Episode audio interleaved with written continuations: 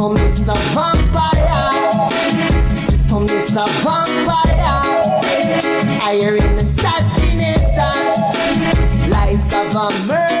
¿Qué tal? Muy buenas tardes. Eh, Vampire de Tribal Seeds, la canción de Vampiro de Tribal Seeds. Eh, una sugerencia, una petición de nuestro buen amigo David Mendoza, que todos los días escucha Círculo de Espera y él elige esta melodía para hoy, martes 18 de octubre. La eligió hace como una semana, pero recuerde usted que yo no estuve por aquí. Eh, y hace referencia David Mendoza que esta canción es la que usa Joe Musgrove, el pitcher de los padres, para cuando lanza él. La melodía que usa cada, cada, cada, pelotero tiene su canción cuando lo presentan a batear, cuando sale a lanzar, en el caso de los abridores o los cerradores.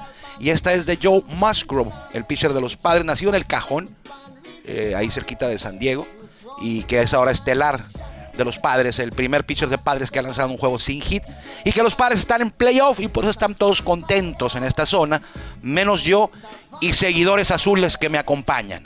Para los demás, todo es felicidad. Luego de 24 años, los padres regresan a una serie de campeonatos. Así que vámonos rápido. Soy Armando Esquivel, esto es Círculo de Espera. Le agradecemos que nos permita que lo acompañemos hoy en este martes, ya le decía yo, 18 de octubre, para hablar de béisbol de grandes ligas, de Liga del Pacífico, de, Bruce Maxwell, si quiere hablar también. Ya le diremos por qué. Así que usted nos escucha en, eh, creo que se oye el 600, no, no me acuerdo por ahí. Nos escuchan en nuestro podcast Círculo de Espera Radio y también en, en la radio, valga la redundancia, el, la número 1, 104.9 y también en Ensenada, en la rancherita. Este es el episodio 599. Así que vámonos rápido con la mejor voz de un estadio de béisbol en México y me refiero a la de Jorge Niebla, el Caifán, porque mientras seguimos escuchando Vampire de Tribal Seed, Jorge Niebla se va a encargar de abrir la puerta de este espacio. Bienvenidos.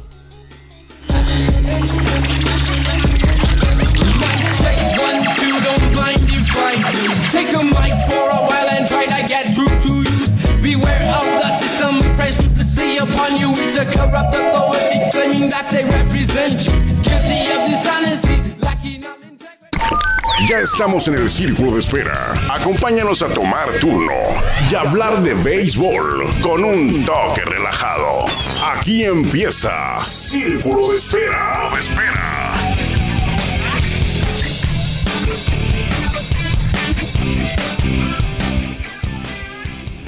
Muchas gracias a Jorge Niebla, el Caifán, pero principalmente muchas gracias a usted por permitirnos que lo acompañemos hoy a hablar de béisbol. Ya están jugando los Yankees desde hace por ahí de una hora. Néstor Cortés adelantó su trabajo. Néstor Cortés, con tres días de descanso, eh, abrió en la loma por el equipo de los bombarderos del Bronx, favorito de mi amigo Juan Manuel Vega, el Pelacuas Vega. Eh, están jugándose la vida allá en Nueva York, los Yankees contra los Guardianes. Ayer no pudieron jugar porque llovió.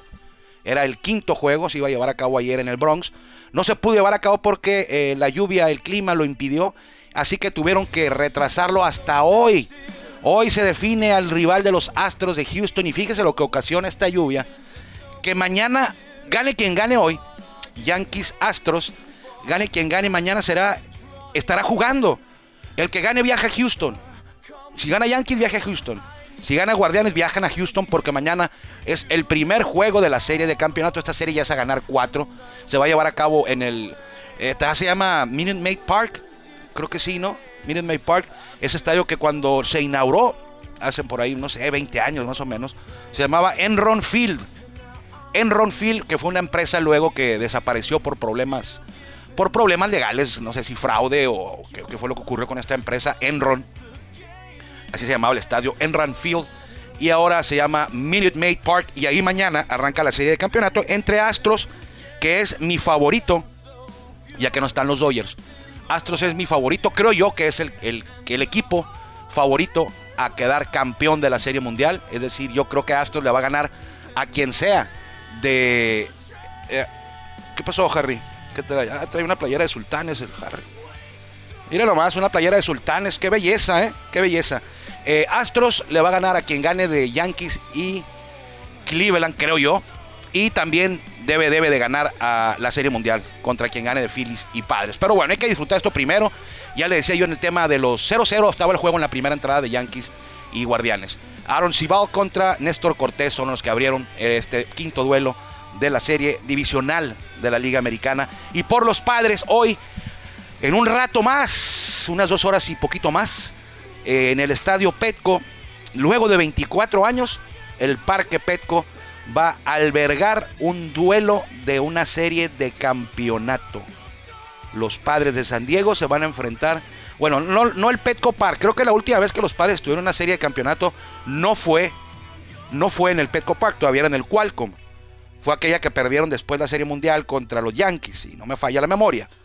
Entonces, eh, hoy a las 5, hoy a las 5 los padres eliminaron a los Dodgers el sábado y hoy a las 5 horario local los padres con Yu Darvish en la lomita van a enfrentar a los Phillies que tendrán en el montículo a Zach Wheeler. Zach Wheeler, el equipo número 5, padres contra el equipo número 6, Phillies. Ya eliminaron al 1, al 2, al 3 y al 4. Los mejores 4 equipos de la Liga Nacional ya están eliminados. Y los que van a disputarse el boleto para la Serie Mundial es el equipo número 5, Padres, contra el equipo número 6, Phillies de Filadelfia. Nadie esperaba que los Padres fueran a llegar a la Serie de Campeonato, la verdad. Y mucho menos se esperaba que los Phillies fueran a llegar a la serie de campeonato. Y anda Bryce Harper. Bueno, tenemos buen equipo, ¿eh? no nada más es Bryce Harper, no nada más es Nola o Nola, no nada más es Zach Wheeler. Eh, anda por ahí segura, Real Muto. Es un equipo eh, balanceado, bien, bien armado. quedaron en, fíjense, quedaron en tercer lugar de la división este de la Liga Nacional. Phillies de Filadelfia clasificó hasta casi el penúltimo día de temporada regular y quedaron en tercer lugar, avanzaron como segundo, como tercer comodín, y en su división fueron terceros. El primero fue Bravos y el segundo fue Mets. Bravos y Mets ganaron más de 100 juegos cada uno. Y el tercer lugar, Phillies, es el que se mantiene con vida. A los Bravos, Phillies les ganó. A los Mets, Padres les ganó. Los tres equipos de la Liga Nacional que ganaron 100 juegos ya están muertos. El otro equipo que ganó 100 juegos fueron los Astros. Esos siguen vivos. Mañana juegan en casa, descansados, a gusto, tranquilos, con la mejor rotación, creo yo, de quienes avanzaron a playoff, no nada más los que quedan, de quienes avanzaron a playoff, los 12. Desde el principio yo comentaba que era quien yo creía, Astros, que tenía la mejor rotación de abridores. Impresionante. Bueno, aunque a Verlander le lo sonaron, ¿eh? A Verlander lo sonaron en, la, en los, los marineros de Seattle. Si no hubiera sido por Jordan Álvarez, hubieran perdido ese primer juego los Astros en su misma casa porque a Verlander le dieron y no consejos. Lo dejaron sordo de tantos batazos que le dieron. Bueno, no tanto, pero sí le hicieron por ahí creo que seis carreras al veterano Verlander, que va a ser el Cy Young de la Liga Americana. El mejor pitcher, el pitcher del año, va a ser el mejor pitcher de todas grandes ligas. Él, fue el que dominó luego de perder un año por la, por la cirugía Tommy John en su brazo de lanzar. Está de vuelta y lo hizo de maravilla. Va a ser el Cy Young y debe ser Six si entregan ese premio en Estados Unidos debería ser el regreso del año, el retorno del año. Pero creo que allá no lo entregan. Eso es una, una, nominación que se hace en la Liga Mexicana de Béisbol, pero creo que en Grandes Ligas no. Creo que en Grandes no. Entonces, eh, los dos lo, estamos viendo ahorita aquí el juego de los Yankees contra los Guardianes y están amenazando eh, los... Eh, amenazando y feo, ¿eh? Los Guardianes, digo los Yankees, con cuadrangular de Giancarlo Stanton ya están ganando tres carreras por cero en la misma primera entrada. Así que se encaminan los Yankees. Como dice Guillermo, es martes, son las cuatro en Nueva York y el estadio está lleno. O sea, nadie trabaja ahí, ¿verdad, Guillermo? Pero qué bueno. Afortunados que son. Ahí está Giancarlo Stanton. Quizá no es el tipo que tuvo la mejor temporada con los Yankees, pero tipos como él, como Giancarlo Stanton, te pueden dar el batazo a la hora que lo necesitas. Y aquí, a banda contraria, Giancarlo Stanton es una parece una curvita, sí, una curva que se le queda en el puro centro, en el corazón del plato, y Giancarlo la dispara a banda contraria para darle la ventaja a Néstor Cortés y a los Yankees tres carreras por cero. Pero bueno, ayer hablábamos de, los padres y yo le decía que, pues yo no quiero que ganen los padres, no por la afición de padre ni nada de, eso. Yo le decía que nunca me ha caído a mí eh, Manny Machado. Nunca me ha caído bien. Eh, sus actitudes antideportivas que lo caracterizaron o lo caracterizan en su carrera, varias que yo vi, eh, hicieron que nunca me cayera bien, nunca me cayera bien. Eh, con Doyers estuvo, de hecho una de, sus, una de sus actitudes antideportivas fueron unos playoffs, él con Doyers, Manny Machado, y cuando estaba ahí, yo sabía que, que estaba en un tipo como renta, pues a final de la temporada y en playoff, y los Dodgers iban a analizar a ver si lo contrataban para el siguiente año. Al final de cuentas, termina la temporada, los Dodgers son eliminados y eh, no se quedaron con Manny Machado a pesar de que ya lo habían tenido. Entonces, algo vieron los Dodgers que no les gustó y no contrataron a, Manny Machado.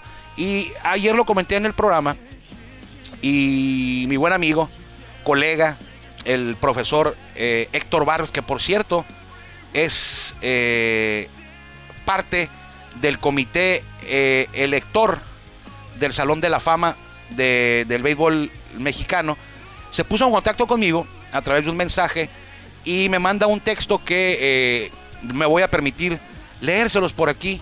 Eh, señor Bar, profesor Barrios, lo vamos a compartir aquí con la gente de Círculo de Espera. Dice, los Dodgers fueron mi equipo durante mucho tiempo.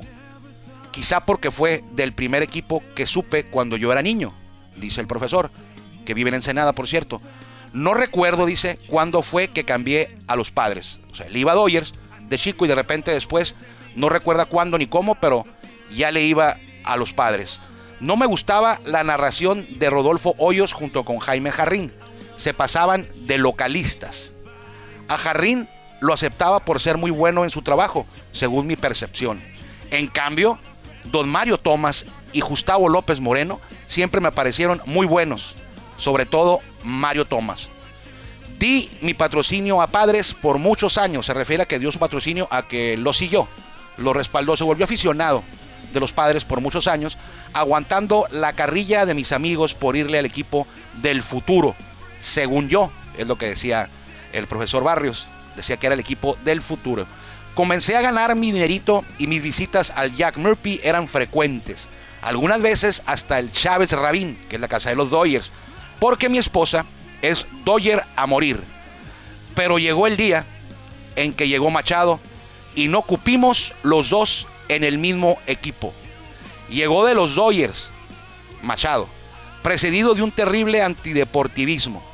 Entonces, entre comillas, dice, pedí mi cambio a los Atléticos de Oakland porque allá vivían las nietas y las visitas al condado Alameda se hicieron muy frecuentes. También, aprovechando la recta, a la casa de los gigantes, que está cerca ahí en la zona de la bahía. He descubierto que a pesar de seguir más a la Liga Nacional, me suele suceder que en la Serie Mundial tomo de favorito al de la Liga Americana. No sé por qué. Lo bueno que es solo jugando. Te mando un abrazo y mi respeto. Muchas gracias al profesor Barrios. No sé si el profesor Barrios esté de acuerdo en que yo eh, ventile este mensaje personal a través de WhatsApp que amablemente me envía tenemos una comunicación constante, habitual, eh, si no diario, sí unas dos, tres veces por semana. El profesor Barrios en Ensenada eh, no se pierde este espacio y se lo agradecemos mucho. Eh, y allí yo lo quería comentar porque ya me di cuenta que no era una percepción mala leche mía, una percepción personal mía, que sí, sí, sí hay quien nota o quien a quien no le gusta la forma de ser de Manny Machado y ese es lo único. Y yo le voy a decir una cosa, y mi papá está de testigo. En el 1998, cuando los padres llegaron a la, Serie Mundial, yo soy Doyer. Pero cuando los padres llegaron a la Serie Mundial en el 98, cuando llegaron a playoff y empezaron a, ganar, los Dodgers no avanzaron ese año a playoff, si mal no recuerdo. Y yo me alegraba y festejaba los triunfos de los padres. Y me entristeció verlos perder de manera por limpia en la Serie Mundial. Entonces, yo no tengo ningún problema con, los Dodgers. De hecho, me gustaría que ganaran una serie mundial. Pero eh, me hubiera gustado. Ahorita ya no. Quizá por el tema nada más de Manny Machado, que no, no es de mi. Eh, es un gran jugador. Eso no queda ninguna duda. Pero sus formas, su, su carácter, su. Como dice profesor atinadamente, profesor Barrios, su antideportivismo eh, a la hora de jugar en varias ocasiones es lo que ha hecho que no no, no sea de mi agrado eh, un jugador con esas características de personalidad como las que tiene Manny Machado. Yo sé que a Manny Machado ni le interesa, ¿no? Ni a la gente que le va a los padres tampoco. Han aprendido a quererlo. A, a, yo le voy a los Lakers de Los Ángeles. Y eh, ahí está LeBron James, que no es muy querido. Yo sí lo, yo sí lo quiero como jugador. Eh, y es un tipo más o menos de un carácter fuerte, LeBron James, que no mucha gente lo quiere. Pero bueno, no mucha gente quiere a LeBron James, por más que nada por el tema que se ha venido dando de que quién es mejor, que si Michael Jordan, que si LeBron James y la gente que crecimos viendo a, Jordan, mucha, mucha gente que creció viendo a Jordan, pues no, no acepta que nadie siquiera se le acerque. Al que, se diga que alguien se le acerca es como una blasfemia. Yo considero que es un jugador más completo LeBron James que Michael Jordan. Pero bueno, cada quien tendrá su opinión, cada quien tendrá su punto de vista que es muy respetable aquí en este espacio. Bueno, hoy los padres, gracias al profesor Barrios desde Ensenada, espero que, no haya problema por haber comentado aquí su, mensaje, profesor, si lo, si lo hay, discúlpeme, eh, mándeme un mensajito por ahí, ya sabe que tiene usted todo mi respeto y admiración. Y eh, por cierto, del Salón de la Fama, ayer decíamos, ¿no? Eh, ayer hablábamos, eh, profesor, ayer hablábamos, lo tomo como si estoy hablando por teléfono con el profesor Barrios, ayer hablábamos con Matías Carrillo y algo que me llamaba la atención y tiene razón Matías Carrillo, tiene razón, mi amigo Matías Carrillo, nos preguntaba que por qué, o sea, no nos preguntaba, nos ponía sobre la mesa y decía, a ver, ¿qué pasa con el comité elector? No lo dijo así, pero es lo que yo les voy a tratar de describir. Eh, ¿Qué pasa con ese comité electo? Bueno, no dijo ese tampoco. ¿Qué pasa con el comité? Con la gente que vota, dijo. Salón de la Fama. Dijo, hubo una persona que no votó por mí. Y ya me quedé yo medio pensando. Y tiene, tiene razón. Para muchos, incluyéndome a mí, Matías Carrillo es el jugador mexicano más completo en la historia. El jugador mexicano más completo en la historia. Y yo no puedo concebir que alguien que vota no sé si fue usted, profesor Barrios, ¿eh? Pero yo no puedo concebir que alguien que vota, que está en el comité electoral del Salón de la Fama, se supone que es un periodista de harta experiencia, de responsabilidad y de capacidad probada.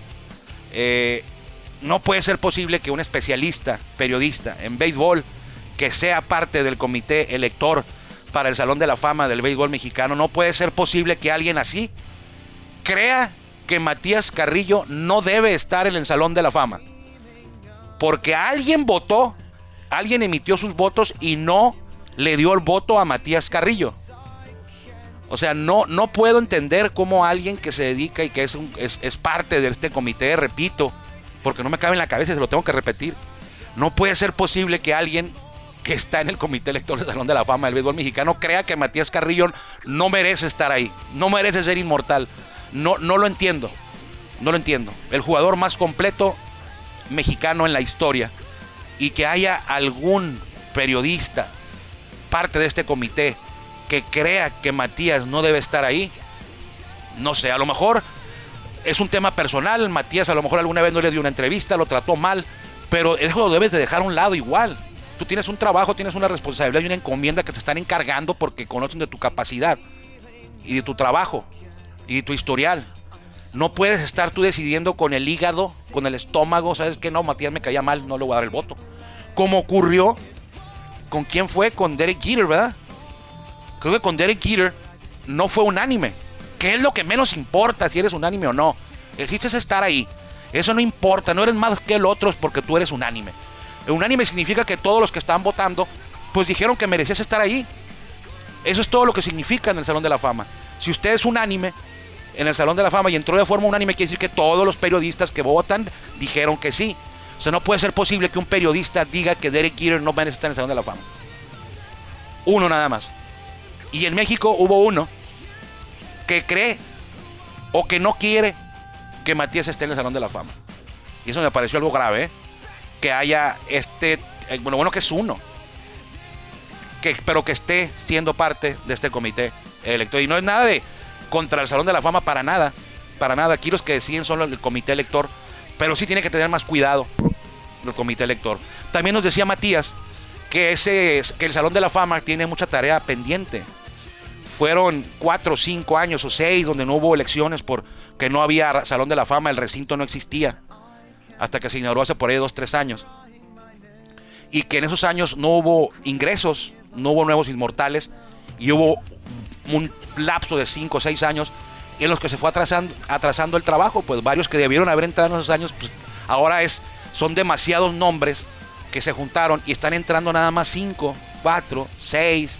Entonces ahí va a quedar mucho tiempo perdido y a lo mejor muchos nombres de jugadores van a caer en el olvido y no, va no van a tener el lugar que se merecen eh, como inmortales del Salón eh, de la Fama. Pero bueno, ayer fue una, tuvo la plática buena. Si usted quiere verla, quiere revivirla, la puede encontrar en el Facebook. Este programa de Béisbol Sin Fronteras sale en el TVC Deportes, en Síntesis TV y en las redes sociales de Toro Network, de Béisbol Sin Fronteras y de Gitazo. Entonces, si usted quiere ver la entrevista, porque se puso buena, ¿eh? se puso buena la entrevista. Eh, por el tema ese que ya le comento y el tema también de Bruce Maxwell, el catcher de los, de los acereros, donde Matías dice que al final en los playoffs contra Toros eh, no quiso jugar y pues lo mandaron a las gradas. Aquí andaba en Tijuana, Bruce Maxwell en las gradas, en en ese último juego. Lo puede ver, lo puede escuchar ahí, lo puede ver. Béisbol sin fronteras, eh, el de ayer, el de lunes. Porque hoy terminando ahorita este espacio, vamos para allá, a las 3 de la tarde, en el canal 71 de cable Síntesis en TVC Deportes y en los Facebook de Béisbol Sin Fronteras. Lo puede usted eh, revivir lo de ayer y hoy, o nos puede ver hoy y luego más tarde revive el de ayer. Bueno, pero no creo que lo vaya a hacer usted porque van a estar jugando los padres al rato y están jugando los Yankees ahorita que van ganando este duelo contra eh, los guardianes de Cleveland, los padres a las 5, no se le olvide, a las 5. Y hoy también, eh, pues bueno, fíjate, les toca no creo que haya mucha gente que vaya hoy a ver la Liga Mexicana del Pacífico, eh, porque están los padres a las 5. Quizá cuando termine el juego de padres, que es favorito padres, ¿eh? es favorito padres para ganarle a Phillies, por cierto, me preguntaron. Eh, pero después a las 7 usted se puede poner, a las, a las 5 y media juega Tomateros en Monterrey. Tomateros contra Sultanes. Va Manny Barreda por los Guindas contra Matt Hartman de Sultanes, que va a ser su primera apertura. Manny ya tuvo una, se fue en decisión. Eh, Cañeros contra Algodoneros. Esto ya es a las seis y media. Cañeros contra Algodoneros. Fabián Cota contra Nico Telache. Mayos en Mazatlán. Ayer platicaba yo con Isidro Márquez un rato para entrevistarlo. El tema del Salón de la Fama también. Y también platiqué con el Borrego Sandoval ayer. Él está en Ciudad de México con en la Liga Invernal Mexicana con los Diablos Rojos. Eh, Mayos de Isidro Márquez, es coach de picheo, Isidro Márquez con los Mayos. Contra Venados en Mazatlán va Octavio Acosta por los sonorenses y Casey Harman por los porteños de Sinaloa. Charros visita a Obregón, a los Yaquis de Ciudad Obregón. El terrorista va por los charros, Javier Solano, contra el veterano que jugó Grandes Ligas, uno de los 144 mexicanos en Grandes Ligas, Javier Arturo López contra Solano. Es en el nuevo estadio Yaquis.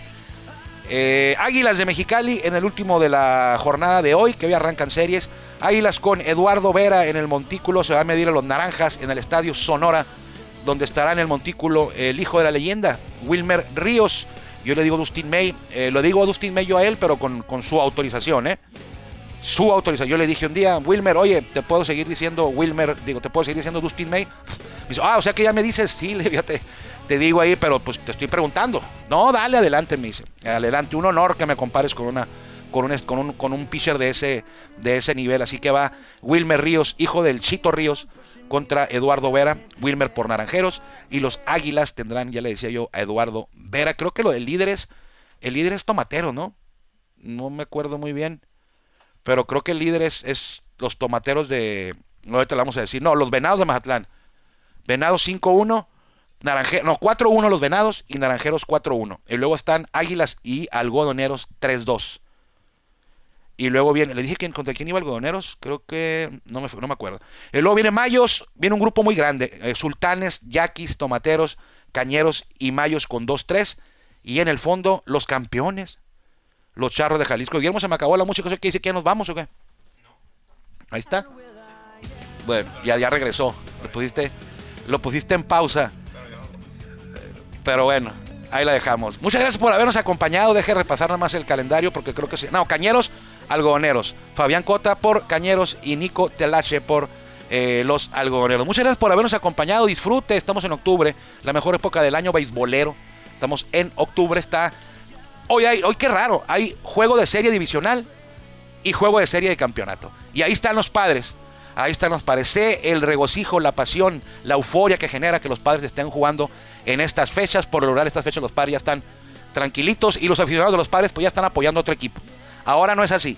Disfrútelo porque quién sabe cuándo vuelve a ocurrir esto de tener a los padres disputando un boleto para la serie mundial y hoy arranca, va a estar lleno de seguro el estadio y toda la gente que le va a los padres aquí en Tijuana, en San Diego, Mexicali, Rosarito, Ensenada, Tecate, donde llega esta señal, estarán muy contentos disfrutando este partido y con toda razón con toda justicia están ahí. Cuídese mucho, que le vaya bien. Gracias por acompañarnos en el Círculo. Nos escuchamos próximamente. Espera.